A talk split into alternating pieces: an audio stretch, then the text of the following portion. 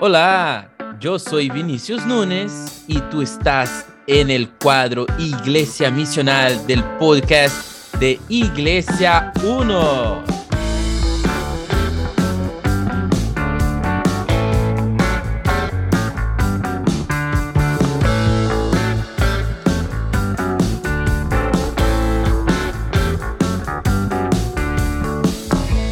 Hola a todos que están escuchando, buenos días, buenas tardes, buenas noches, a depender del horario ahí que se están conectando. Les damos la más cordial bienvenida a este cuadro Iglesia Misional, aquí de Iglesia 1, un cuadro muy eh, eh, agradable, que estamos con nuestros amigos, pastores aquí, pastor, la presencia, hoy día contamos con la presencia de nuestro invitado, Pastor Amos Cavalcante, de Iglesia Pródigo.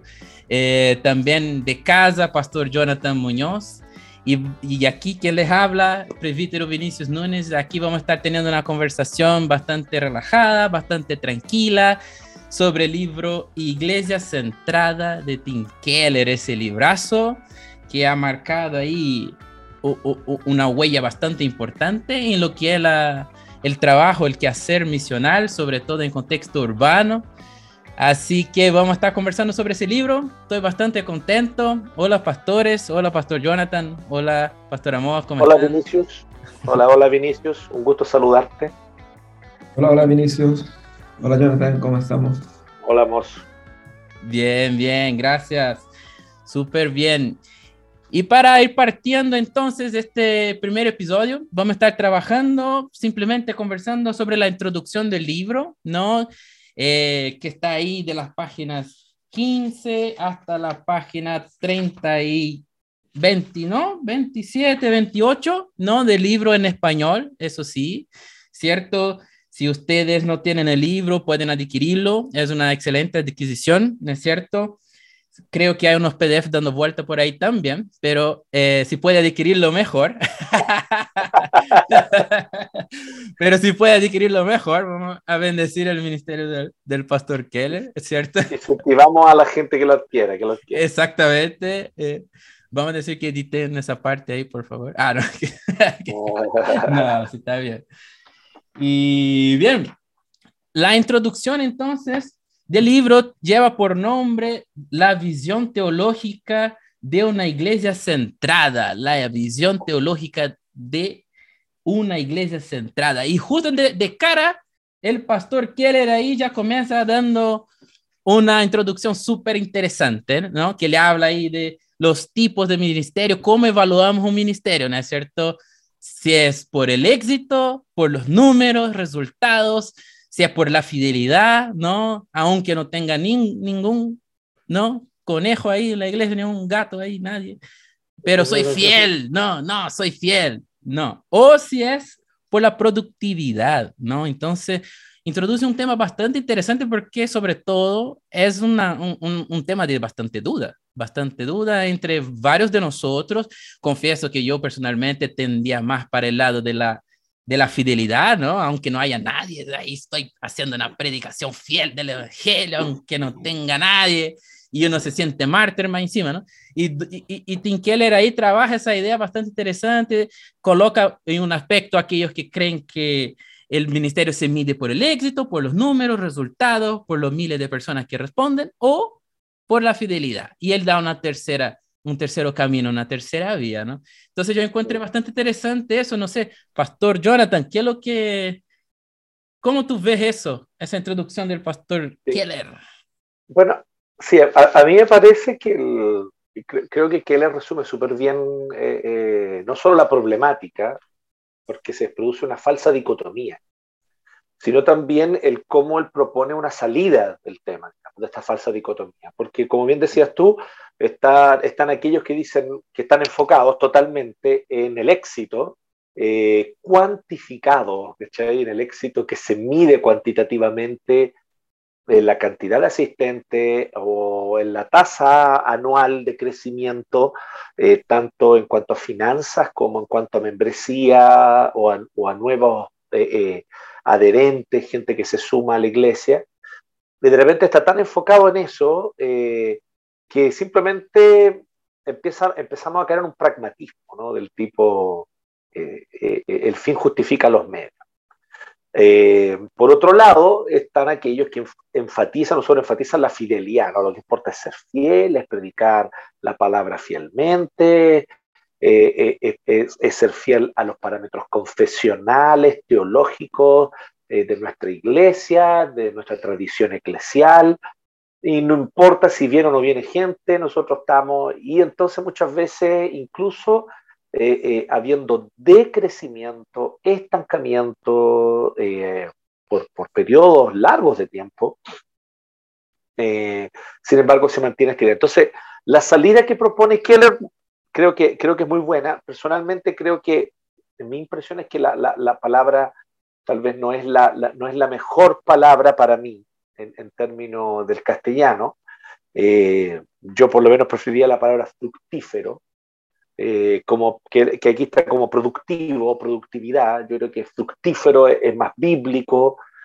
Eh, yo entiendo que al final apunta a lo mismo, si tampoco nunca tan exquisito, pero yo sé que la idea de fructífero de inmediato ya te, te apunta hacia una visión orgánica, bíblica, donde efectivamente además la palabra está en la Biblia la palabra está allí, el Señor dice que quiere que seamos fructíferos, que Dios quiere que seamos como creyentes fructíferos y también eh, la iglesia que sea fructífera y que la iglesia dé fruto. Entonces la idea del fruto es muy interesante o de lo fructífero porque eh, eh, finalmente es la idea de que justamente arraigados con la raíz puesta en, la fidelidad al Evangelio, a la palabra, etc., se produce un fruto un fruto que, que, entonces la iglesia no queda sin fruto. Se produce fruto y efectivamente hay conversiones y hay personas que vienen a Cristo y, y, la iglesia entonces va cumpliendo su misión a través de esto. Entonces, a mí me parece que es muy bueno como lo resume Keller. Es, es, bien interesante esta, esa definición que él da al inicio, eh, porque expresa exactamente, bueno, yo creo que son como eh, de cierta, en muchos casos es, es una sola cosa en vez de dos cosas, ¿cierto?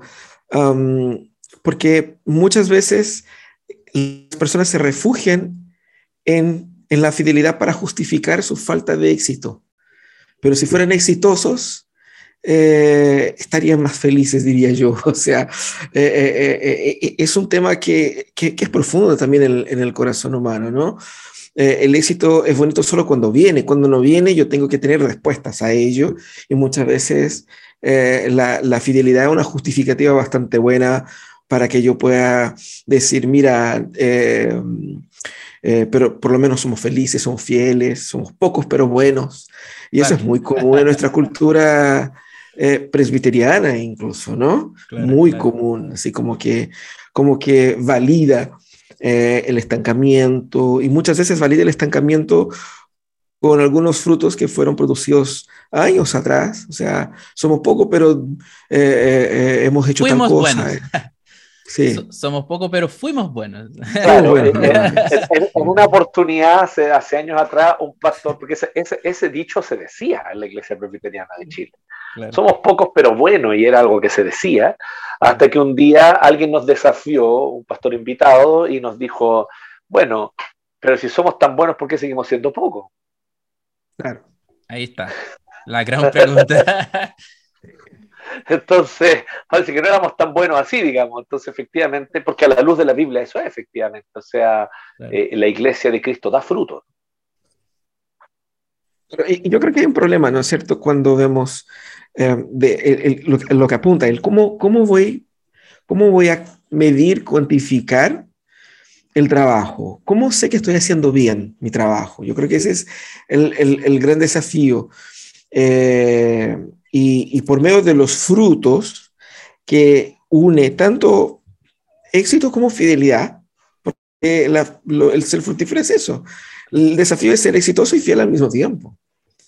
Y, y, así poder no ser esclavo de ninguno de los dos o no usar ninguno de los dos como la única opción o como una muletilla, algo así, ¿no? Yo creo que en ese sentido da en el clavo ahí en la, en la, en la introducción, en la apertura del tema, eh, para poder explicar un poco de su, de su libro, ¿no? Por supuesto, yo creo que por supuesto. La frase final ahí de esa parte es bastante interesante. Él coloca así, eh, cuando la productividad se convierte en nuestro criterio para evaluar, se nos pide rendir cuenta, pero sin que se nos abrume con la expectativa de que un cierto número de vidas cambiará radicalmente debido a nuestro ministerio. Entonces, claro, eh, eh, no es que los números guían nuestro ministerio, ¿cierto? Pero no es que los números no importan para nada. O sea, más que nada termina siendo casi un síntoma, veo yo, ¿no? Porque si algo es sano, tiende a fructificar, pero pensemos en un árbol, un árbol sano no crece, hojas, salen hojas y luego frutos, ¿cierto? un ministerio en esta perspectiva yo creo que caminaría eh, eh, eh, en, en, en, ese sentido, en ese sentido de, de, de crecer, ¿no? Si, si, es sano, va a caminar, va a crecer, va a tener frutos, ¿no es cierto? Termina... pero es allí donde justamente también hay que tomar ojo con una cosa, porque no podemos nosotros quedarnos con la idea equivocada de que se trata de equilibrar entre éxito y fidelidad eso también nos puede dar una idea equivocada. No se trata de equilibrar entre las dos, así como ya, algo de éxito con algo de fidelidad. No, tú tienes que ser totalmente fiel, 100% fiel. No se te pide ser un poco fiel, pero no demasiado, porque si eres demasiado fiel vas a ser poco productivo, o sea, poco eh, eh, eh, exitoso. creo que eso es un error garrafal pensar así. Eso ya muestra que estamos analizando el problema mal de entrada. No hay que equilibrar entre éxito y fidelidad. Lo que hay que hacer es ser fiel, tan fiel que esa fidelidad haga entonces que vidas lleguen a Cristo, que personas se conviertan, que la iglesia fructifique y crezca, porque el Señor nos mandó a anunciar y a multiplicar, llenar la tierra y multiplicarla, digamos. Entendemos nosotros que, el llamado, incluso de la Gran Comisión, eh, en la teología reformada, hace referencia y, encuentra su origen incluso en el mismo mandato del multiplicarse del Génesis. Y, esa, y, esa, y ese análisis bíblico, teológico, exegético, que guarda relación absoluta con la fidelidad total a la Biblia, efectivamente es un llamado que, que, que implica entonces que si yo soy fiel, evidentemente, entonces el Evangelio se va a multiplicar, el testimonio del Evangelio se va a multiplicar y vidas van a, van a venir a Cristo. Ahora, claro, el, como bien dice Keller y lo que tú leíste ahí, Vini, al final, él, resume diciendo, bueno, pero nosotros no, no, se trata entonces de abrumar a la gente con cuánto, o abrumar al, al, pastor o al misionero con cuánta gente se, va a tener que convertir en cuánto tiempo. Eh, eh, eh, conocemos otros testimonios y vidas de misioneros que pasaron siete años en el campo misionero hasta tener su primer convertido. Eh, entonces, esas cosas ocurren, efectivamente es así, pero, pero el hecho de que la persona sea fiel en algún momento va a dar fruto. Y, el hecho de ser fiel implica también, por lo tanto, eh, saber comunicar de manera efectiva el Evangelio a un determinado contexto cultural. El tema es que la tendencia es transar, o sea, se transa un poco la fidelidad para un mayor éxito o se transa la, búsqueda por una, un mejor desempeño por aferrarse a la fidelidad. Es decir, la idea es que yo tengo que transar uno por el otro. Exacto. Puedo tener los dos, ¿cierto? Y, si yo tengo que transar uno por el otro, me quedo con, uno. O sea, al menos eh, eh, soy fiel o eh, al menos nosotros hemos crecido y ese crecimiento pasa a ser una evidencia, una marca de la bendición de Dios. O sea, eh, la, la, la, la, bendición de Dios está sobre nosotros porque, porque mira, mira cuántos frutos, ¿no? Y, y a veces, eh, como esa cuestión que ya fue dicha, ¿no? De, que los medios, de que los fines, justifican los medios, ¿no? Entonces, el desafío es, no debemos transar ni la fidelidad ni el, compromiso ni la determinación para que la obra prospere.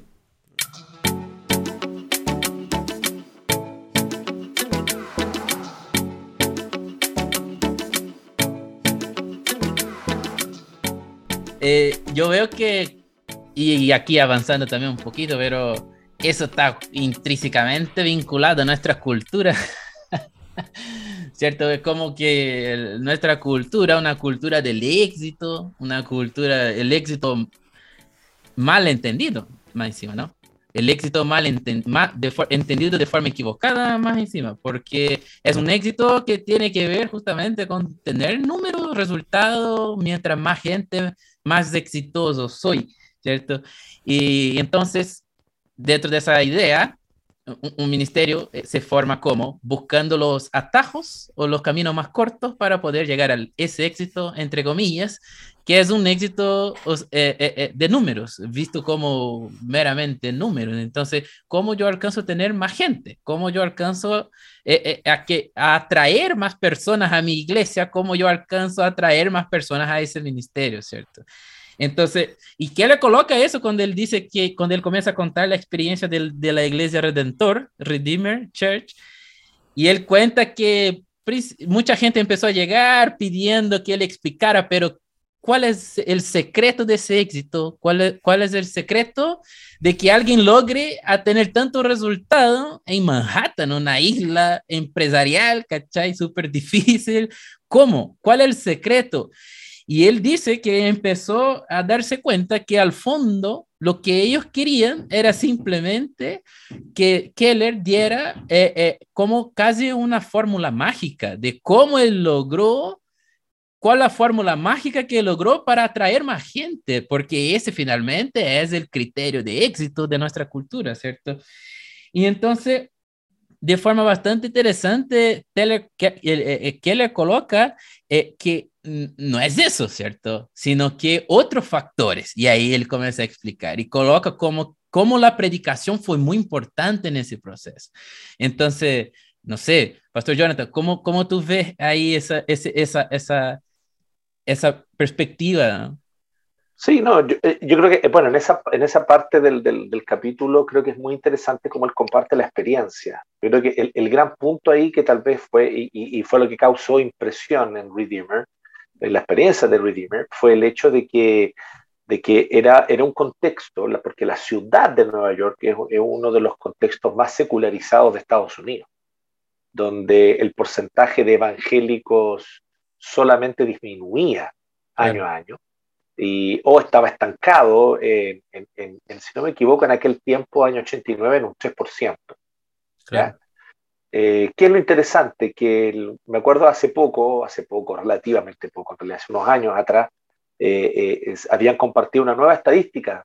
Dice que en Nueva York actualmente el, el, porcentaje de evangélicos en Nueva York estaba alrededor del cerca del 10% de la población de la ciudad de Nueva York. Y es muy interesante porque, porque entonces se triplicó, por así decirlo, el, claro la cantidad de, de, de, de, evangélicos y ojo, ¿ah? el porcentaje, o sea, considerando que la ciudad también crece y, el, y, la cantidad de habitantes crece. Ahora, claro, aquí es donde viene lo interesante. Ese 9%, del 3 al 9%, no es la iglesia Redeemer. Es el hecho de que Redeemer inició un movimiento del evangelio donde eh, eh, comienza a apoyar y a, y, a, y a, producir una sinergia orgánica, ¿cierto? para la predicación del Evangelio, no solamente Redeemer, sino otras iglesias, y no solo iglesia presbiteriana, sino otras iglesias de otras denominaciones, y para escándalo de muchos, no solo iglesias reformadas, sino iglesias simplemente que sean cristianas, que tengan claridad del Evangelio de Cristo, que tengan claridad de la palabra del Señor y que a partir de esa claridad prediquen, digamos. Entonces, eh, creo que ese, por ejemplo, eh, eh, fue una de las cosas muy positivas de la manera como este movimiento de alguna manera es iniciado a partir de Redeemer, pero es iniciado para terminar influyendo eh, igual de manera potente en, una ciudad. Y, hoy el movimiento sigue creciendo, y se siguen plantando, se plantando iglesias, se sigue extendiendo el Evangelio. Entonces, esa partecita donde comparte la experiencia es muy significativa cuando uno también sabe cómo esa historia, no solo como inició, sino cómo esa historia continuó y, a lo que llegó hoy día. Claro hay esperanza para contextos altamente secularizados. Ah. Claro, exactamente. Creo que es el punto. Y es interesante porque eh, él cuenta la historia eh, para dar el contexto de lo que él va a exponer, pero no necesariamente para que la imitemos como... porque es, es, imposible, ¿cierto? Si bien hay, obviamente un énfasis de, de, Keller en las grandes ciudades, en los grandes centros, eh, lo, que, lo que apunta es, para entender lo que él va a explicar, tenemos que entender cómo, cómo ese concepto eh, fue, fue desarrollado. Y yo creo que eh, la gente busca un, secreto para crecer, básicamente para saltar el proceso de, que él describe acá, ¿no es cierto? Eh, el proceso de, investigar la cultura, el proceso de profundizarse en el Evangelio. Entonces, yo quiero una fórmula lista para no tener que hacerla yo, para que yo no tenga que pensar yo en mi contexto, ¿no? Y, así puede replicar un modelo, porque eso es mucho más fácil, mucho más fácil que trabajar, que pensar, que, que construir, ¿no es cierto? Eh, y, es muy difícil ser iglesia, una iglesia genuina, una iglesia orgánica, eh, con una fórmula ajena ¿no? a, su, a su entorno, a su contexto. Hemos visto aquí en Latinoamérica muchísimas iglesias que tomaron, eh, porque lo que él cuenta como concepto uno lo, también lo puede tomar como modelo. Aunque él diga, no, no es un modelo, pero uno lo hace modelo y lo aplica, ¿cierto? Y, yo no puedo tratar de plantar una iglesia como fue Redeemer, eh, simplemente porque eso funcionó para ellos y poner acá. Entonces, eh, em, no es el mismo contexto, no es el mismo entorno. Entonces, muchas iglesias en Latinoamérica trataron de utilizar así como, ah, no, mira, Tim Keller pone jazz en sus cultos, así que tengo que poner jazz también, ¿cierto? Y pucha que no resulta, ¿cierto? Porque a la gente de mi barrio le gusta el reggaetón más que el jazz. Entonces, es un contexto diferente. Y, y, y, ahí, lo que, lo que termina diciendo es eso, ¿no? Tenemos que hacernos las pegas nosotros. Y hay una pega que nosotros no podemos, no podemos eh, delegar a, a, agentes externos. ¿no? Claro. Ahora, Tim yo creo que hacer eso sería exactamente lo opuesto a lo que Tim está proponiendo en el libro. incluso, incluso yo creo que e, él, él lo dice. Aquí deja. Ahí. Incluso, incluso el, eh, eh coloca que, que la idea es crear crear nuevas expresiones ministeriales de acuerdo a sus contextos, más que replicarlos, ¿cierto? Sí, y, Yo, creo, yo, creo que ese es el gran punto de, de, de lo que Keller está proponiendo y, y, claro, con toda la razón, eh, eh, eh, lo, lo, que comenta Amos, pues.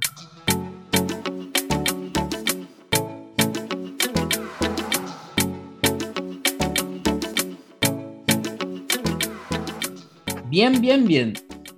Bueno, avanzando otro poquito, Keller, aunque ni siquiera avanzando, me acordé de lo que les quería comentar respecto a eso. Porque Keller coloca justamente respecto a eso que, eh, y tiene que ver con lo que decíamos, ¿no? Que por lo tanto no es colocar jazz en el culto que va a hacer con que sea exitoso, entre comillas, el ministerio. Es decir, en otras palabras, no tiene que ver con el tipo de música necesariamente, no tiene que ver con necesariamente con la forma que está organizado eh, eh, eh, el culto, sea un culto más liviano, menos liviano, más, más, más tradicional, menos tradicional, qué sé yo, no necesariamente está vinculado a eso, sino más bien tiene que ver, y aquí Keller coloca, ¿no? Cómo tuvo un papel central la predicación. ¿cierto? Porque él coloca que la predicación en ese, en ese contexto, eh, más que eh, eh, ser la predicación en sí misma, sino un tipo de predicación específico que alcanzó el corazón de la, del contexto y del entorno y de la cultura que estaba insertado, ¿no? Entonces, como que la palabra, teniendo una, la fuerza poderosa que tiene, que sabemos, pero aplicada de forma bastante específica en el contexto, eh, ha, permitido generar ese, ese, mm, ese, ese resultado, por decirlo así, ¿no? Pero eh, Keller entra en otro aspecto y da un ejemplo bastante interesante que él usa ahí de los informáticos, ¿no? Yo, yo no sé nada de informática, lo único que sé es lo básico. Sí, debo, debo decir que yo ese ejemplo lo encuentro malo.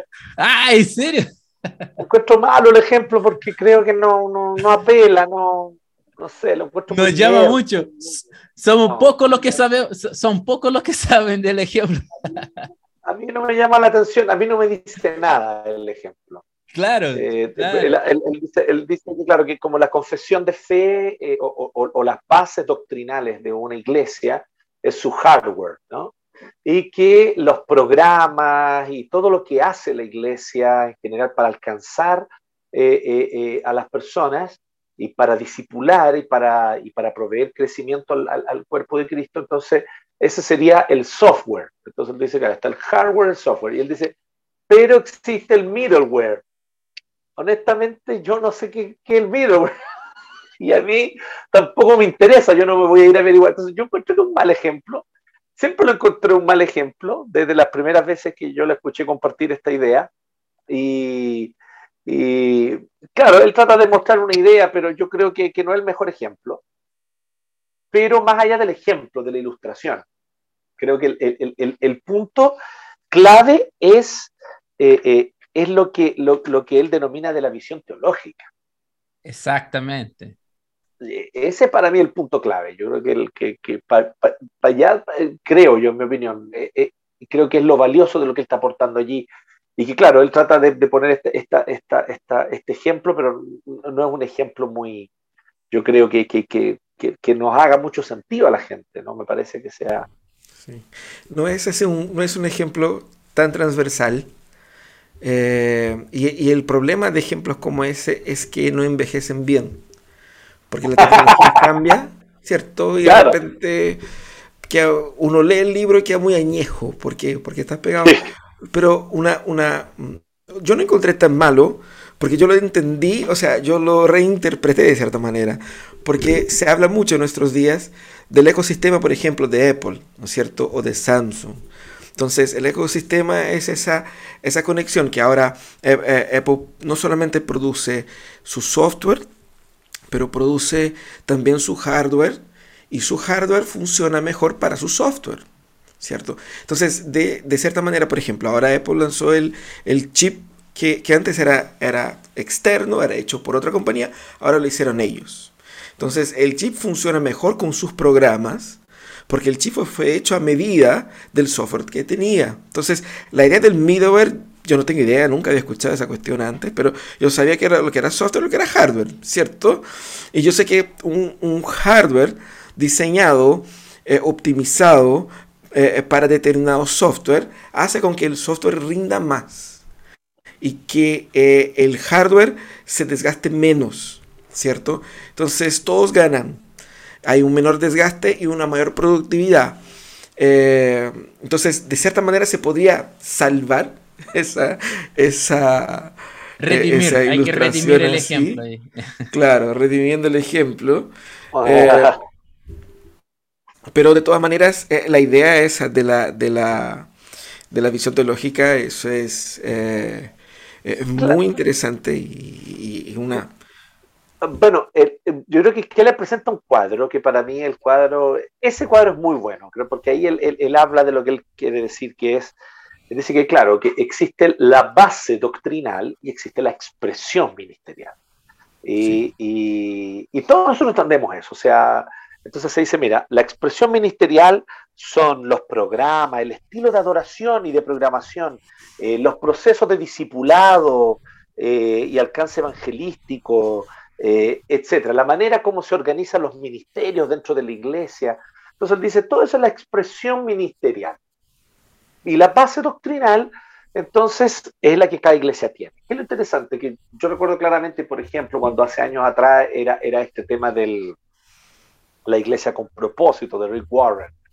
Entonces, que, que, que, varias iglesias buscaron aplicar esto. Eh, conozco especial, específicamente una presbiteriana que fue plantada básicamente con este libro como manual.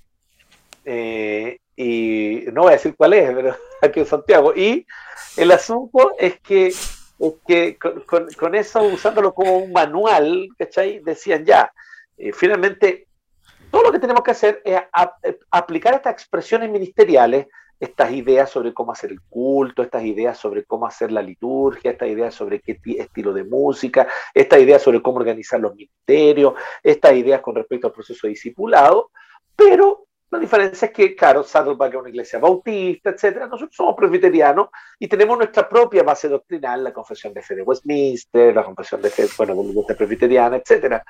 Y, y, todo va a dar bien. y, y, y, nada puede malir sal. no fue lo que dijeron. ¿Qué puede malir sal? Y eso fue lo primero que salió mal.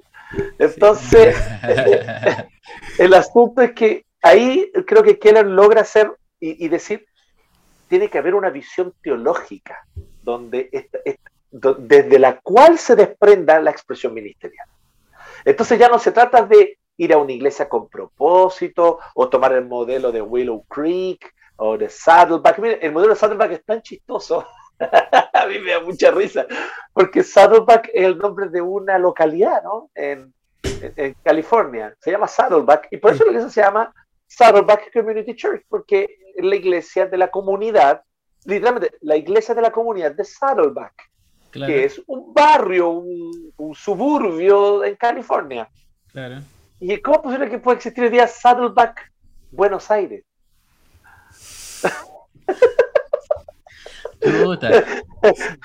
sí, en Buenos Aires no existe un barrio que se llame Saddleback. Entonces, se llegó a un punto ya que, que raya el absurdo, digamos, a mi modo de es el modelo de franquicia, ¿no? El modelo de franquicia. Tienes una franquicia. Entonces, entonces Keller dice, no, mira, eh, eh, la base doctrinal, evidentemente, es algo que le da identidad y una identidad fundamental a la iglesia. Eh, es la identidad esencial que una iglesia tiene. Somos una iglesia presbiteriana. Nuestra confesión de fe es la confesión de fe de Westminster, de 35 capítulos, eh, eh, de, 1903. Esa es la que nosotros, nuestro, marco de definición doctrinal, tenemos una forma de gobierno que es el estatuto de la Iglesia Presbiteriana, el cual nos dice el papel del pastor, de los presbíteros, de los diáconos. Esta es una convicción que nosotros tenemos doctrinal, clara y que, y que, y que es nuestra manera de ser nuestra identidad como iglesia. Pero luego viene entonces el siguiente ejercicio, y ahí donde dice, no tenemos que saltarnos a pensar, ya, ahora qué programas vamos a hacer, ahora cómo vamos a hacer el culto, ahora cómo va a ser el estilo de música, ahora cómo va a ser el discipulado. No, no, no, antes tenemos que detenernos y pensar cómo nosotros desde esta visión doctrinal, cómo nosotros nos involucramos y vemos la necesidad de alcanzar a las personas de esta cultura de renovar y transformar incluso esta cultura, porque eso es parte de nuestra visión teológica, de nuestra base doctrinal, perdón, eh, como reformados. Creemos nosotros en una renovación de todas las cosas mediante el Evangelio y en el poder del Espíritu Santo para la gloria de Dios en Jesucristo. Creemos en una renovación de todas las cosas, en la restauración de las relaciones, en una nueva forma y, y, una renovada forma en la que el Evangelio nos permite relacionarnos con la cultura, cómo el Evangelio no se acerca para suprimir todos los elementos de una cultura, sino para potenciar los elementos buenos, creacionales en ella, pero cómo también ciertamente para poner un freno a los elementos pecaminosos de la caída que toda cultura tiene. Pero cómo nosotros entonces miramos esto, cómo vemos la relación con este barrio, con esta ciudad y esta cultura en la cual Dios nos llamó a plantar la iglesia. Ese ejercicio hay que hacerlo antes. Y después decidir los programas, el estilo de música, el estilo de predicación, el, el, el, el, programa discipulado, si va a haber o no programa para niños, cómo va a ser el programa para niños, si va a haber o no programa para, para adolescentes, cómo va a ser el programa para adolescentes. Eso va a venir después. Pero primero hay que definir entonces lo que se llama la visión teológica, y por eso me gusta cómo lo resume, digamos, porque él dice, la visión teológica es cómo vemos la realidad donde estamos insertados. Cómo desde mi base doctrinal yo veo la realidad donde el barro, la ciudad, etcétera, donde esta iglesia está insertada, donde esta iglesia fue puesta por Dios. Entonces, ¿por qué? Porque nosotros hacemos el salto del qué creer, que es lo que creemos, al qué hacemos. Claro. Pero él dice, no, antes hay que pensar, a partir del que creemos, cómo vemos esta realidad y luego qué hacemos en ella. Sí, pero y es interesante esa, esa, esa, esa relación que existe ¿no? con Saddleback y, y la ciudad, yo creo que cada vez más nuestras iglesias, aquí en Chile mismo, están menos vinculadas necesariamente a un barrio sino más bien a un grupo social. Entonces, nosotros mismos en Pródigo partimos pensando en la gente de placeres y, dos tercios de la, de la, iglesia o más no viven placeres. O sea, eh, eh, eh, pero y eso pasa con otras iglesias, gente que viaja, ¿no es cierto? Desde en Iglesia 1. O, ahí mismo en Iglesia 1. En Iglesia 1, ¿cuánta gente es del centro de Santiago? Tal cual, no, debe ser, no debe ser un tercio. Claro. Entonces, eh, y de la misma manera que la gente, porque la gente va donde está el interés, entonces es más bien una, un, tema de identidad más que de, de geografía, ¿cierto? Porque eh, la gente no necesariamente vive donde quiere vivir, a veces vive donde puede vivir. Exacto. ¿Cierto? Cada vez más. Eh, pero hay cosas que la gente sí puede optar y, la iglesia eh, tiene que ir caminando a construir una respuesta para, para, ese, para ese público. Y yo creo que eso es, eso es más difícil. Porque si yo, lo, si, si mi público está en un lugar físico determinado, yo tengo mejores parámetros para decir, mira, la gente aquí vive así, ellos eh, tienen esos implementos en el barrio, tienen esa calidad de vida, pero de repente estás hablando de un grupo que no vive en el mismo lugar, pero que son muy parecidos entre sí, tiene anhelos parecidos, tiene eh, deseos, tiene una visión de mundo, tiene... Entonces eso hace con que nuestra tarea sea más compleja eh, y, y así eh, nos, nos, nos, cueste más desarrollar esa, esa, esa, comprensión de la cultura a la que queremos llegar. Es, interesante eso, porque ahí nosotros llegamos al, al, al, al, meollo del asunto, por así decirlo, eh, de, la Gran Comisión. Mm. Porque la, la, Gran Comisión es que nos envía a, a, a todas las, a ser discípulos de todas las etnias. Eh, y efectivamente hay grupos, y aquí, claro, nosotros eh, eh, identificamos mucho el tema étnico con el tema racial solamente. lo asociamos, incluso a veces lo tratamos como sinónimo, pero creo que la idea de, de lo étnico es lo cultural. son aquellos elementos que, que, una cultura tiene, y ahí está el tema. En una gran ciudad, por ejemplo, como el caso de Valparaíso, el caso de Pródigo, yo diría que el, el gran eje Valparaíso, Viña del Mar, eh, eh, en ese contexto urbano tú vas a, encontrar distintos grupos culturales dentro de la ciudad.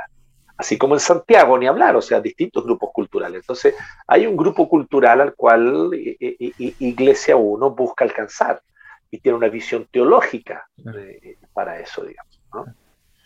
Yo creo que... Ah, dale, dale, dale.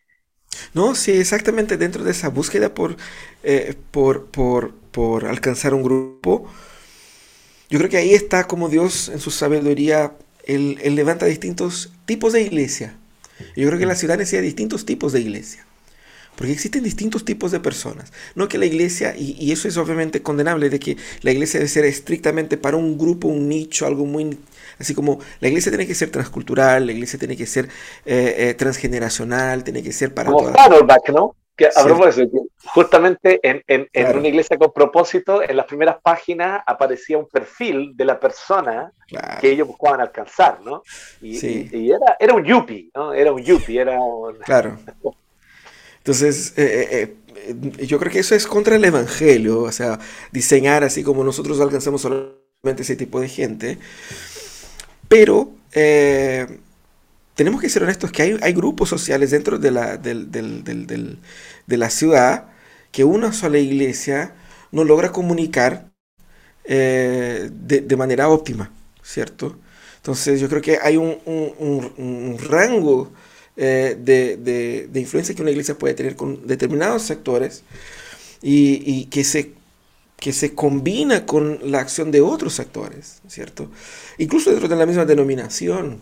Entonces, eh, ahí vemos que la iglesia local, o sea, mi iglesia no es la totalidad del reino, ¿cierto? El reino es más grande que mi, que mi iglesia local y que mi proyecto local. Y ahí es donde, si yo tengo simplemente franquicias de un único modelo, es más difícil de llegar a, los distintos, las distintas culturas que existen en la ciudad. Claro. O sea, mira, es que finalmente yo encuentro que al, funcionar como franquicia, también funciona mucho este tipo de iglesias como, como una especie de satisfacción de demanda de un cierto consumidor evangélico. el consumidor evangélico hoy es un consumidor globalizado, el consumidor evangélico está, está en este momento triste, eh, porque, porque el fundador de Hilson eh, eh, presentó su renuncia, está retirado, digamos, aunque nunca visitó una iglesia Hilson, ni siquiera ha ido, pero no importa, escucha su música, se canta sus canciones en su iglesia. Somos hoy día el público evangélico como, como el mundo, como la vida misma, todos somos nosotros globalizados hoy. Y el evangélico no es la excepción. Entonces el evangélico también está globalizado. Pero ahí viene el tema también, que viene esta especie de, no sé cómo llamarlo, podemos llamarlo de esnovismo, mm. podríamos llamarlo de arribismo, ¿cierto? Mm. Eh, eh, y, esa cosa, en, buen chileno, esa cosa, eh, palabrita muy chilena, no sé qué tanto la manejan ustedes, que son los dos brasileños, pero esa cosa tan ciútica. Ciutiquería. Tenemos de decir, esa ciutiquería decir, ah, yo quiero ir a la iglesia Saddleback, Santiago. que todavía no existe, pero no me extraña que en un tiempo más tal vez la pongan, no lo sé. Entonces, vamos a Saddleback Santiago. Eh, eh, sí, yo soy de Saddleback Santiago y es como, eh, y básicamente lo que hacen estas iglesias es que en un culto te llenan un local de 500, 400 personas y permanecen allí 500, 1000 personas, no les cuesta nada llegar en un año, dos años, pero son 500, 800, 1000 evangélicos que vienen de otras iglesias y que son evangélicos aspiracionales, que aspiran a una iglesia de mejor estatus, de estatus norteamericano, de estatus hemisferio norte. Y esto les ofrece eso, digamos, ¿no? Entonces, en fin, no, creo que no es la idea que nos demos tanto en la crítica, pero, creo que eso nos ayuda mucho a entender realmente la, la, esencia de lo misional. Claro. La esencia de lo misional es justamente eh, yo creo que hay un factor de resistencia, hay, una cosa, eh, eh, hay, hay, una ética de resistencia en el ser misional de una iglesia. Tú te resistes a la lógica de franquicia, a la lógica de importar modelos y dices, no, yo me resisto conscientemente y digo, no, nosotros tenemos este contexto, este es nuestro lugar, esta es la ciudad donde Dios nos llamó y cómo nosotros entonces comunicamos el Evangelio de forma efectiva a esta ciudad, a estas personas, con estos desafíos y con esta vida que están viviendo.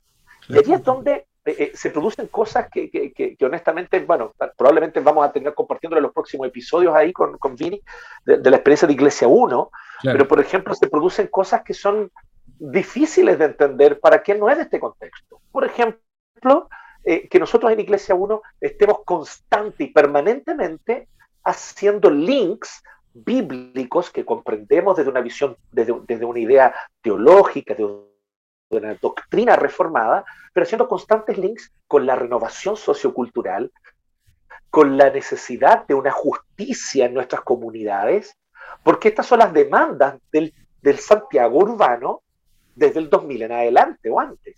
Estas son las demandas y las necesidades de un Santiago urbano. Es un Santiago que viene clamando, generaciones jóvenes que vienen clamando por eh, eh, eh, justicia, trato igualitario y clamando contra la opresión, claro, desde una óptica humanista, muchas veces contra el Evangelio, pero hay una inquietud en sus corazones. Entonces, nosotros en, en, Iglesia 1, en vez de decir, no, nosotros estamos aquí para predicar que las almas se salvan y se van al cielo, nosotros decimos, no, pues venimos aquí a anunciar que el Evangelio de Cristo es el reino que se hace presente para hacer nuevas todas las cosas. Entonces tenemos que hablar sobre justicia social, tenemos que hablar sobre la opresión, tenemos que hablar sobre el trato digno a la, mujer, tenemos que hablar sobre una serie de temas que, debemos abordarlos porque son la inquietud del grupo personal al cual estamos alcanzando. Y ahí se produce una suspicacia en otros contextos reformados que ven Iglesia 1 y dicen, ah, estos no son muy tan reformados, o estos son, liberacionistas, eh, eh, o, son, de izquierda, son neomarxistas, ya nos han dicho neomarxistas, nos han dicho de todo, digamos, eh, y, locales. Marxismo cultural. Marxismo cultural. Aquí estamos haciendo un esfuerzo enorme y Vinicius como presbítero puede dar, puede, puede dar testimonio de eso. Estamos haciendo un esfuerzo enorme por expulsar el demonio del marxismo del corazón de estos malditos. fíjate que la, la, la construcción, claro, la construcción de la visión teológica de una iglesia, ella tiene en la tarea de también de identificar los ídolos de la cultura Claro. para poder confrontarlos de una forma directa. Pero termina que en, en- en distintos modelos, puede ser el modelo de la franquicia o incluso un modelo eh, hipertradicionalista que en vez de identificar los modelos de la cultura o los ídolos de la cultura, eh, se asocian a ellos. ¿no? Porque muchos modelos, muchas expresiones son, son expresiones de, de una idolatría eh, eh, eh, de la sociedad, una idolatría de la cultura aplicada a la forma de ser iglesia. Entonces, como el caso de, del arribismo, ¿no? Comentaba aquí. Entonces, existe eso como un ídolo. ¿Qué es lo que hago? Yo transformo eso en una expresión religiosa y, y en vez de confrontar un ídolo, Y abrazo el ídolo. lo convierto. Claro. y abrazo el ídolo Claro. y entonces hago de Cristo y del Evangelio un siervo de mi ídolo. Entonces, ¿cuál es mi ídolo? Mi ídolo, por ejemplo, es el consumo, el consumismo, Claro. eh, eh, el tener un cierto estatus socioeconómico haría mi vida más completa. claro. ¿Y qué es lo que es Cristo, el Evangelio, la iglesia para mí? Una comunidad que me ayuda a ese que es mi verdadero Dios. Tener un estatus socioeconómico y un estatus de consumo que es el que yo quiero tener. claro. Entonces, eh, eh, eh, eh, allí nosotros, y, y también ocurre con las otras expresiones de iglesia que son iglesias progresistas, efectivamente progresistas, de teología, eh, de teología de, liberal, no hablo del liberalismo clásico, sino liberal en el sentido amplio de la palabra, entendido como las teologías que cuestionan la autoridad e inspiración de la escritura o que la niegan de frentón. Eh, entonces, a partir de esas teologías liberacionistas, de cuestionamiento a la autoridad de la palabra de Dios, eh, eh, evidentemente se generan también comunidades que las vemos aquí en Santiago, que son comunidades que apelan mucho a los jóvenes que están en búsqueda de justicia social, pero que simplemente lo que hacen es también presentarles una comunidad finalmente que no es mucho más allá que una ONG de corte político, claro. donde ellos pueden venir y, y- y- y- y- y reunirse y organizarse y conformar entonces estas agendas pro GLBT, Claro. estas agendas pro eh, eh, un montón de demandas sociales que, hoy día existen. Entonces, ahí es donde está el tema. El confrontamiento de ídolos, el que mencionamos, que estoy súper de acuerdo, implica dos cosas. Confrontar a los ídolos y denunciarlos como ídolos y demostrar que son falsos dioses, cuyos altares han de ser derribados en los corazones de quienes han creído en el Evangelio. Y aquí lo digo ya ahora fuera de toda broma y sin ya palabras peyorativas y estúpidas de mi parte, por las cuales pido disculpas a los que están escuchando el podcast. pero, pero de verdad que eh, eh, en- en- en- a, muchos, a varios que llegan a la iglesia, uno llegan con eh, eh, eh, eh, la idea, ah, aquí se predica eh, el evangelio como a mí me gusta. No, no, no, ojalá no, ojalá no sea el evangelio, ojalá te estemos predicando el evangelio de Jesucristo, que te confronta en Claro. tus visiones ideológicas políticas y que te dice, ¿sabes qué? Tú no puedes adaptar el evangelio a tu visión política. Es tu visión política la que debe someterse a Cristo, al reino de Dios, a la palabra del Señor y al evangelio. Es al revés el movimiento. Sí. Entonces, entonces eh, eh, eh, estamos en ese esfuerzo. Pero Claro. ahí está el otro movimiento, vamos, es también mostrar que por detrás de esos ídolos hay anhelos humanos. Anhelos humanos de corazones creados por Dios y que están buscando la plenitud de vida para la cual Dios nos creó, porque Dios nos creó en el Edén para una plenitud de vida que hoy es inalcanzable por causa de la caída Claro. pero que Cristo nos acerca a ella gracias a su muerte en la cruz, a su resurrección y a la venida poderosa del reino. Y obviamente estamos esperando la consumación de ese reino cuando Él regrese.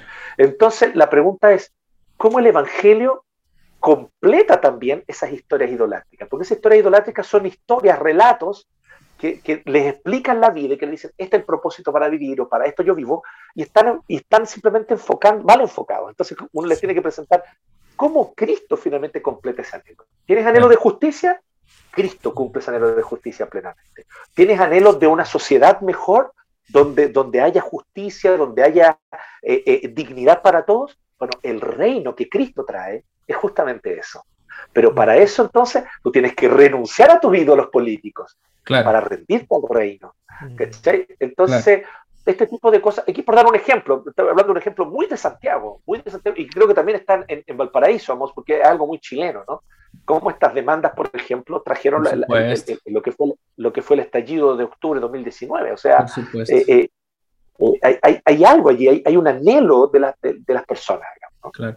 Yo creo que hay un agravante más, más que tiene que ver con el contexto nuestro globalizado de hipertecnología, de acceso fácil a la información, que termina haciendo también con que nuestras culturas, nuestras ciudades, nuestros contextos urbanos tienen acceso a eh, eh, eh, situaciones que ocurren en otros lados, en otros lugares.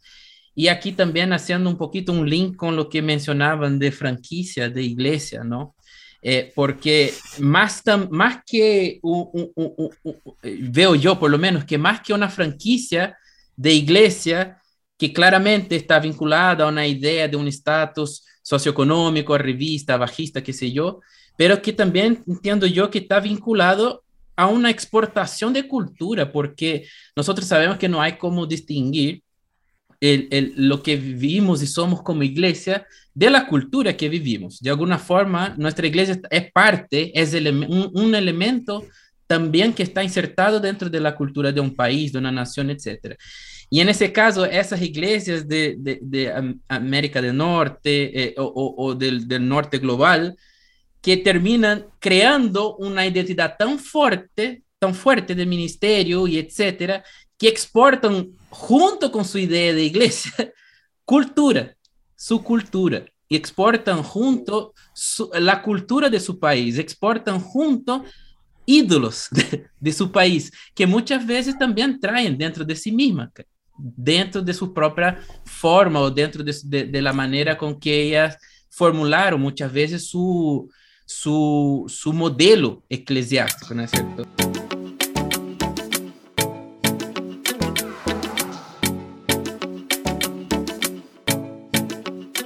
Ahora, para que podamos avanzar también un poquito, ¿no es cierto? Está interesante, pero demos una página más para adelante. que tiene que ver también porque nosotros hablamos harto con relación a los ídolos de la cultura y yo creo que está súper eh, bacán y, y si, si, si, puede seguir dando otras aristas, yo creo que va a ser excelente, pero Keller no habla solamente de los ídolos y confrontar a los ídolos, sino que también él coloca que la visión teológica, como Jonathan me explicaba, ¿no? que es esa interfaz o ese middleware, esa interfaz entre lo que creemos y cómo lo que creemos se expresa en la práctica de nuestra iglesia, ¿no es cierto? Que la visión teológica, entonces, ella, ella busca aplicar lo que creemos o el, el hardware, ¿no? Nuestra creencia, de forma atingente a nuestra cultura, ¿cierto? O en el contexto que estamos claro, viviendo. Pero, pero, eso se expresa tanto... Pregunta, eso, eso, expresa tanto, eh, solo para concluir, se expresa tanto sí. afrontando a los ídolos como reafirmando aspect aspectos buenos de la cultura. Aspectos creacionales, claro. Creacionales, exactamente. Toda cultura tiene aspectos condenables, pero también aspectos buenos, ¿no? Que, que, claro. que afirmarle, claro. Pero dale, dale. Sí, bueno, no, solamente que, justamente ese es el punto. La visión teológica se hace la pregunta de cómo desde este fundamento doctrinal que nos caracteriza como cristianos, como reformados, como presbiterianos, ok, ¿cómo entonces vemos esta cultura en la cual estamos insertos? Esta cultura de la cual formamos parte. ¿Cómo yo la veo? ¿Cómo yo la veo? Esa pregunta es fundamental. Creo que, eh, y eso es lo que Keller va, va, a trabajar en todo el libro. Todo el libro se trata sobre la visión teológica. Pero yo quería comentarles una cosa que es muy interesante. Cuando nosotros hicimos el, y claro, esto se debe justamente a que, a que, a que leíamos mucho a Keller, antes que Keller publicara este libro, de hecho, varios de estos libros en realidad son artículos que él publicó en una especie de blog que había en la página de Redeemer, y que después los bajaron todos y los transformaron en este libro. los mejoraron igual, les dieron una, una, un, un, una línea, digamos, o un hilo conductor, pero entonces yo creo que también ya había influencia de, de, de Keller, pero no solamente. Y, y, y, mira, ¿sabes cómo nosotros lo pusimos en el proyecto de Iglesia 1? Tengo aquí el proyecto de Iglesia 1 del 2009. Del 2009. Este libro fue publicado en el 2012, Iglesia Centrada. Este, ah. este proyecto es del 2009. Eh, y eh, déjame ver bien, no me quiero, no me quiero equivocar. ¿no? Creo que 2009-2010. Esta es la primera versión del proyecto. ¿Ya? Ah, sí, es 2010, perdonen, disculpen. Eh, esto es 2010, inicio del 2010, es la primera versión del proyecto. Está visión, misión, todo un plan estratégico, ¿ya? Había que presentar al plantador y ahí se supone que era una exigencia, etcétera. pero ahí hicimos una cosa que no nos pedían, pero que sentimos que era necesario hacerlo. Era un marco teórico de este proyecto antes de decir qué estrategia íbamos a hacer, cómo íbamos a plantar la iglesia, qué íbamos a hacerlo, dónde, dónde lo íbamos a instalar, con qué estrategia íbamos a disipular, antes de eso, que, nosotros sentíamos que era necesario tener claro el marco teórico de la iglesia y, y, y, o con el cual este proyecto funcionaba. Y este marco teórico tiene tres valores principales, que es el Evangelio y su poder transformador integral. Esto es lo primero. El Evangelio y el poder transformador integral del Evangelio. Porque, porque se trata de cómo Cristo hace nuevas todas las cosas. Mm. Entonces, luego, la ciudad como un centro estratégico. O sea, valorar, amar, apreciar la ciudad.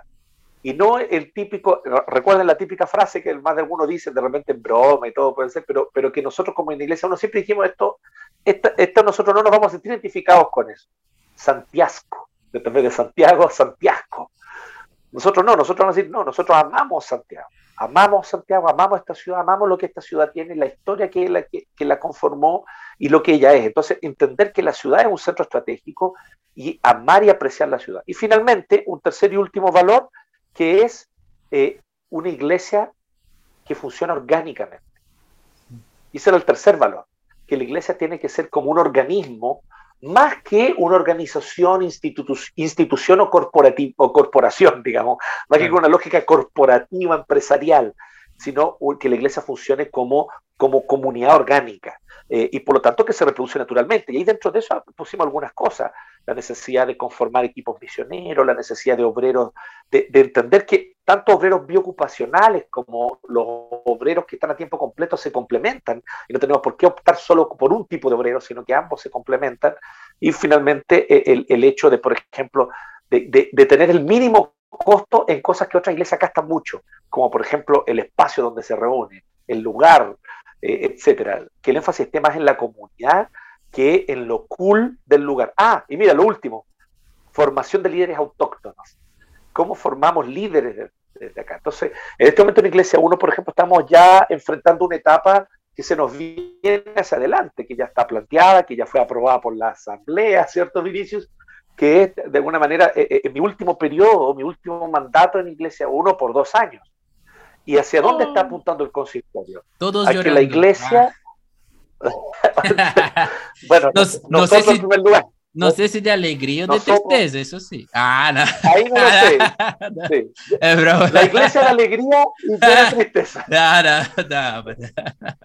no. Pero, eh, eh, eh, ya estamos dale color, dale color. Ah, dale color que, que la idea es que, ¿y cuál es el anhelo? Obviamente dependemos del Señor, no sabemos si este anhelo se va a cumplir, pero por lo menos eh, a mí me alegra ver que, que, el consistorio y los líderes están todos ok con esta visión y con esta idea.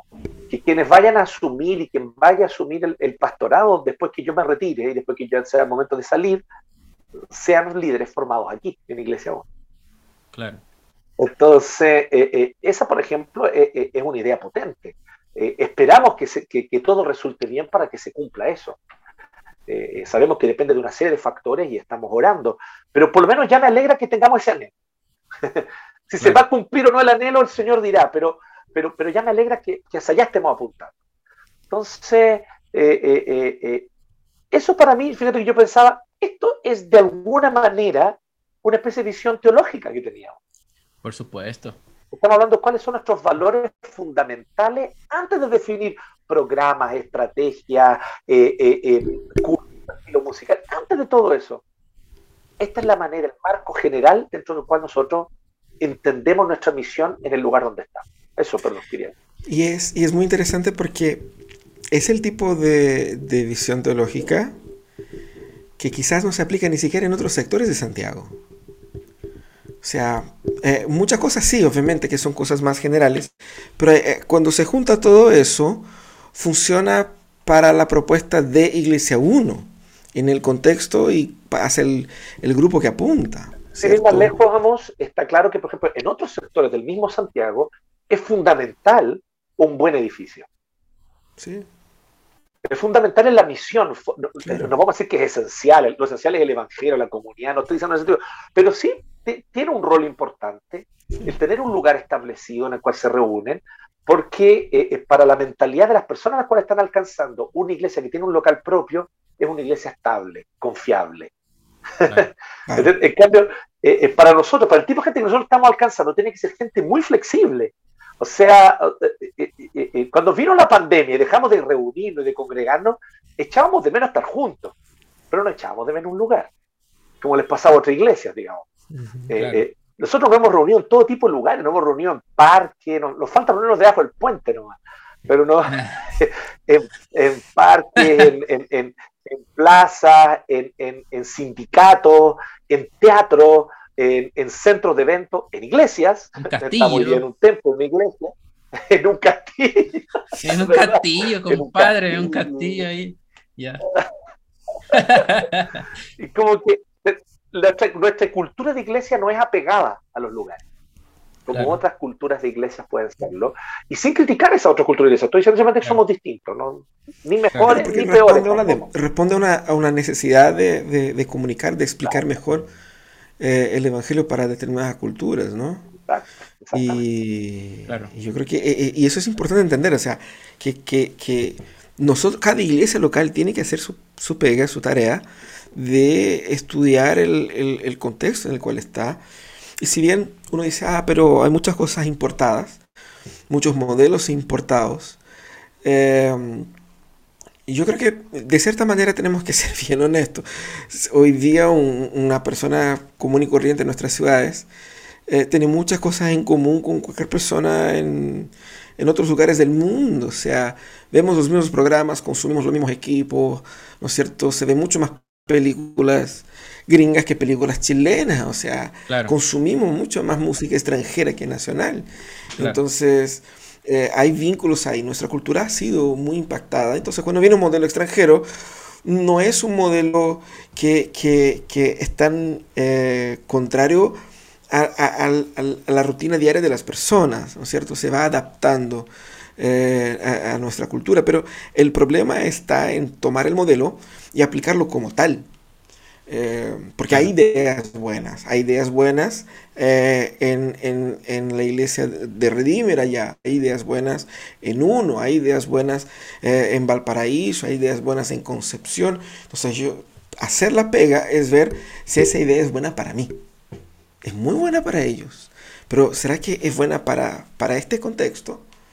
¿No es cierto? Y, un ejemplo, el caso de, Iglesias Pródigo, nosotros cuando partimos, partimos así, vamos a plantar una iglesia en el Cerro Placeres, entonces vamos a analizar la cultura de la gente de Placeres y todo eso.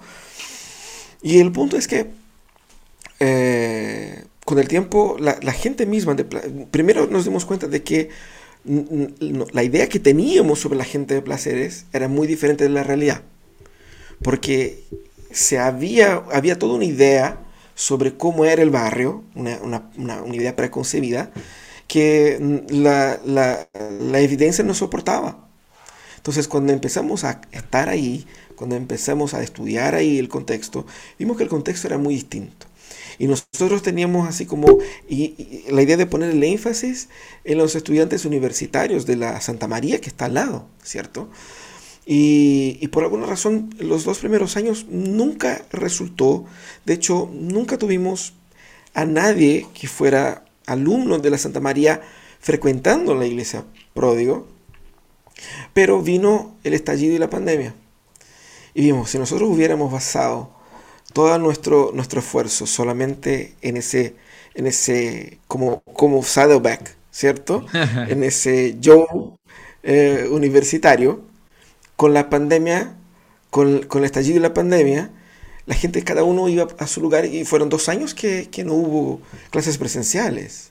Entonces, si hubiéramos basado nuestra estrategia solamente en eso, eh, habría sido trágico. O sea, eh, Dios se encargó de corregirnos, pero eh, desde un principio nuestra, nuestra propuesta no fue, por más que estábamos en placeres y buscábamos plantar una iglesia, de no limitar el formato de la iglesia, la visión teológica de la iglesia, exclusivamente para ese público de placeres. Mm. Había obviamente el deseo de alcanzar el sector, pero desde un principio lo que se verificaba es de ser una iglesia para, para Valparaíso. Porque, y, ese es algo que aquí en Valparaíso es muy importante, el tema geográfico, dónde estás ubicado. Porque si está muy arriba del cerro, eh, o sea, la geografía te va a limitar el acceso. Eh, entonces, eh, es, es, muy importante el tema de la ubicación y nosotros estamos en una ubicación donde no es, no es céntrico en el sentido de estar en el plan. Estamos en un cerro, pero no estamos arriba del cerro. Estamos en un cerro que está a pasos de una estación de metro. Yo creo que no hay otro cerro que esté tan cerca de una estación de metro como el nuestro. Entonces, ahí en la Avenida de España, en una ubicación donde toda la gente conoce, entonces, cerca de Viña, cerca de Valparaíso. Y, eso, de cierta manera, e, e, e, ese factor eh, contribuye para que podamos no solamente ser una iglesia para, para un cerro, sino que ser una iglesia para una ciudad. Pero mm que, llegue a personas que las otras iglesias de la ciudad no están llegando.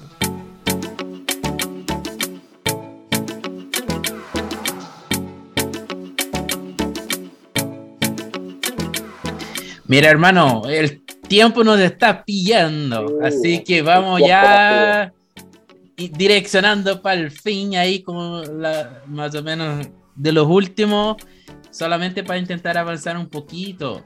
Eh, pero está tan interesante que yo no quería ni siguiéramos hablando nomás. que siguiéramos hablando nomás. Yo resumiría más o menos ese aspecto en el siguiente sentido. Hermanito, tú que estás escuchando ese podcast que no es de Iglesia 1, que no es de la Iglesia Presbiteriana, tú debes seguir eh, el modelo que se encaje al contexto que tú estás insertado.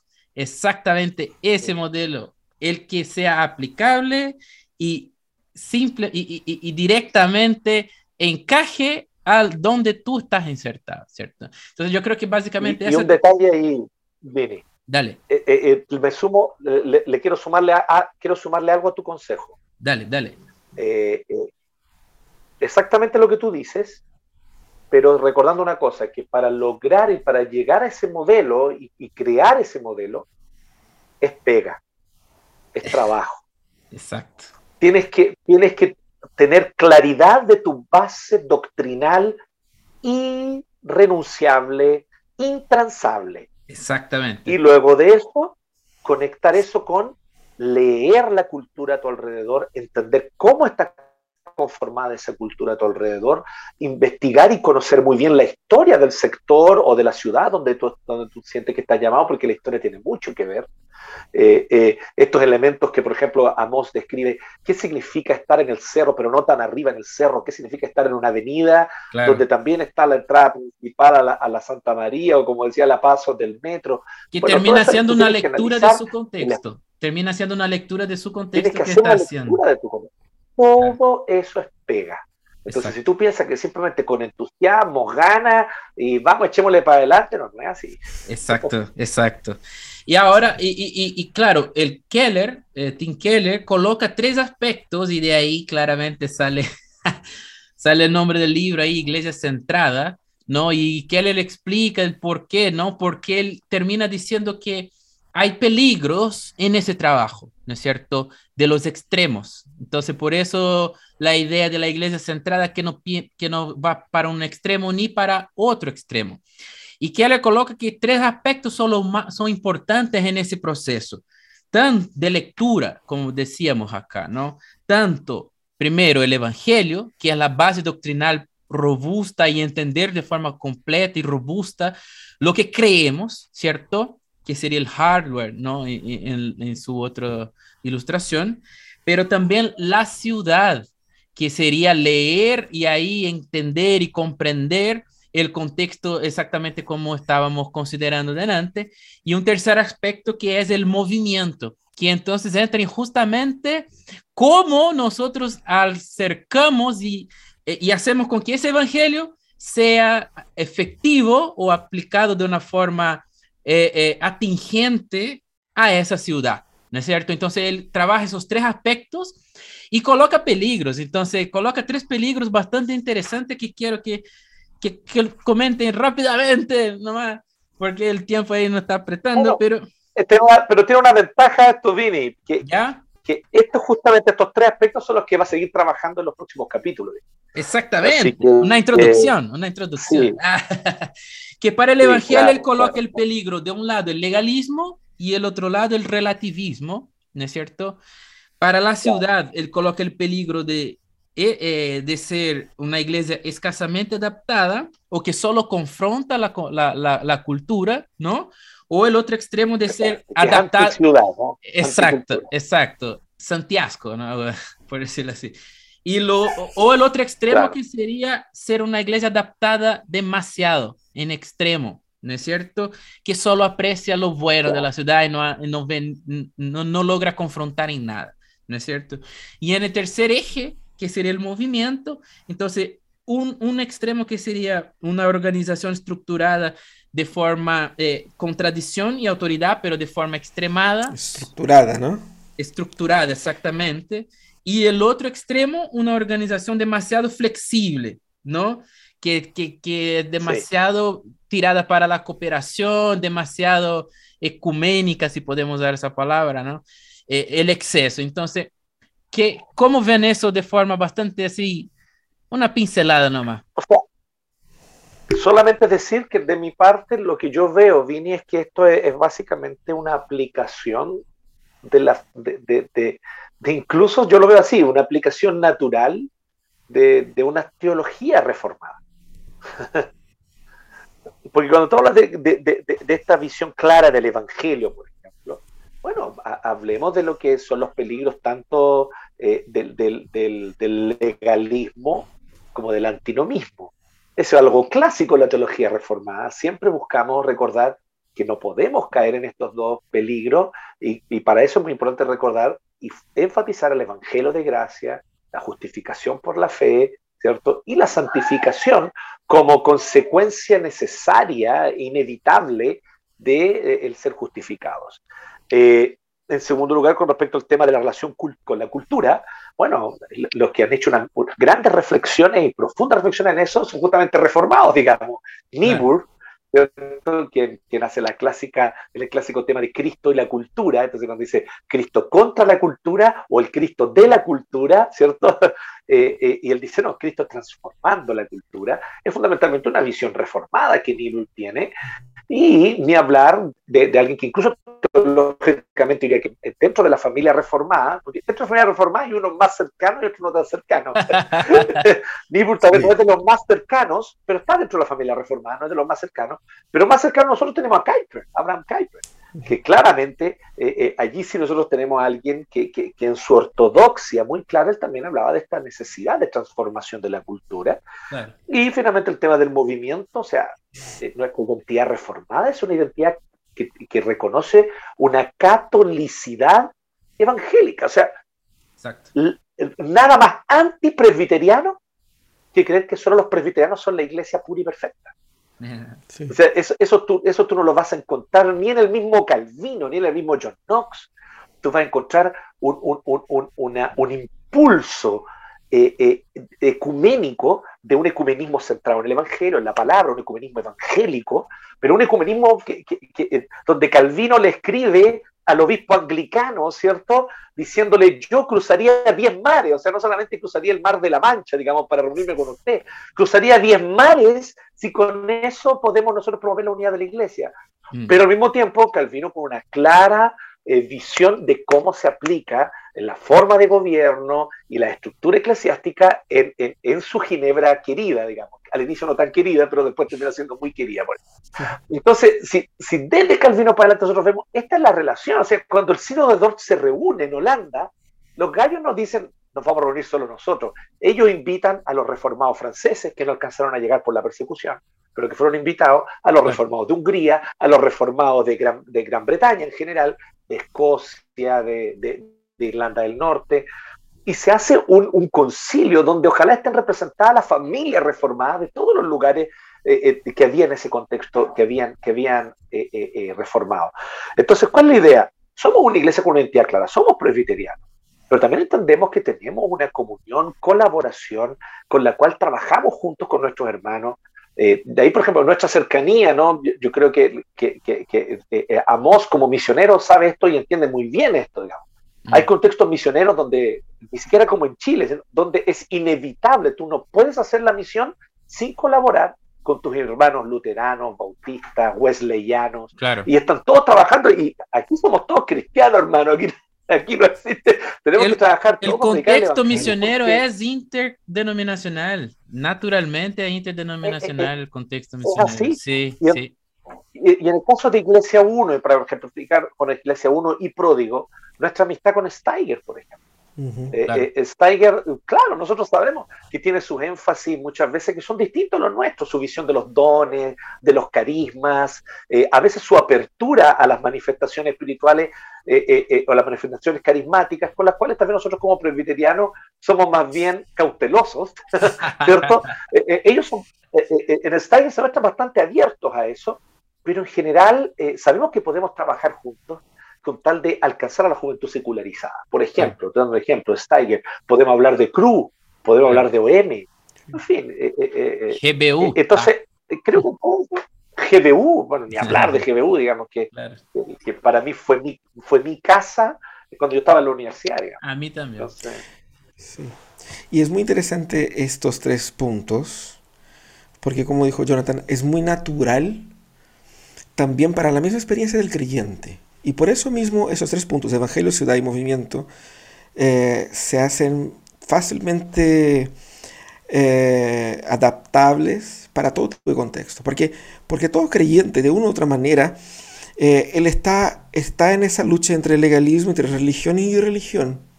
En algunos ambientes más seculares hay una, una fuerte influencia más relativista, pero muchos llegan a la iglesia con una, un componente profundamente legalista, no cristiano, pero legalista en general.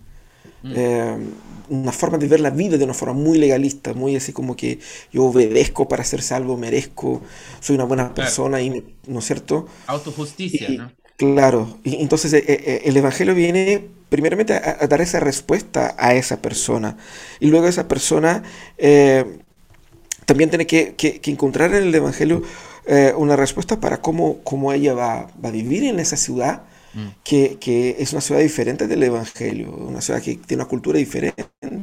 Entonces, eh, eh, ¿cómo, ¿cómo, me relaciono? se puede escuchar, y todo pastor escuchaba eso, ¿puedo hacer esto? ¿Puedo escuchar esa música? ¿Puedo ver esa película? ¿Puedo ir a tal lugar? ¿no es cierto? O sea, los límites de la adaptación a la cultura también pasa por la experiencia del creyente. Mm. Y, claro, y, la forma de ser iglesia, yo creo que eh, muchas veces eh, las, grandes peleas de la gente en la iglesia no son por temas teológicos. Uno trata de poner un marco teológico para justificar, porque es feo decir que estoy peleando por cargo, ¿cierto? Yo tengo que decir que estoy peleando por la justicia, por, por, por la doctrina, por algo bonito, no es porque no me han dado cargo. Entonces, eh, la dinámica de la iglesia es algo muy importante para el desarrollo del creyente.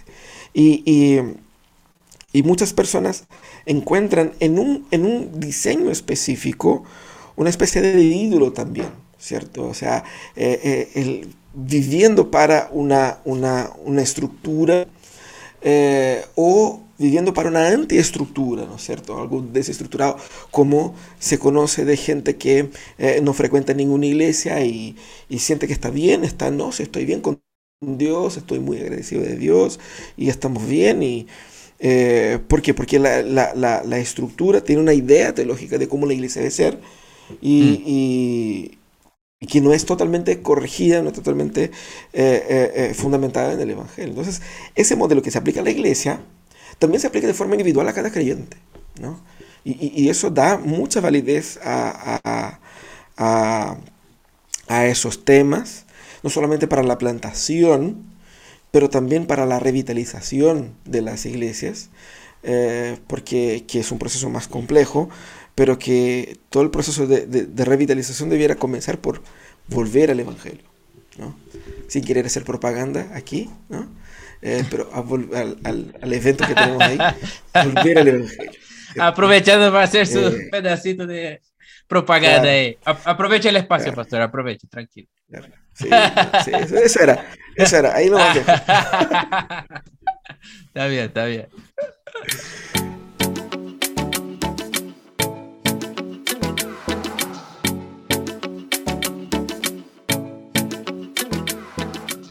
Muchas gracias, muchas gracias. Yo, mira, estoy.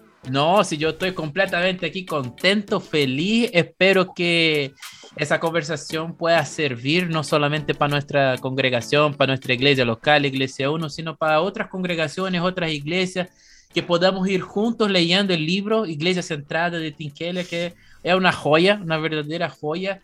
Y hermanos, si pueden adquirir el libro, adquieran, vayan leyendo los capítulos mientras vamos haciendo los episodios. Queremos hacer uno al mes, Dios mediante, el Señor mediante Queremos ver si logramos sacar adelante ese proyecto para este año, ¿no?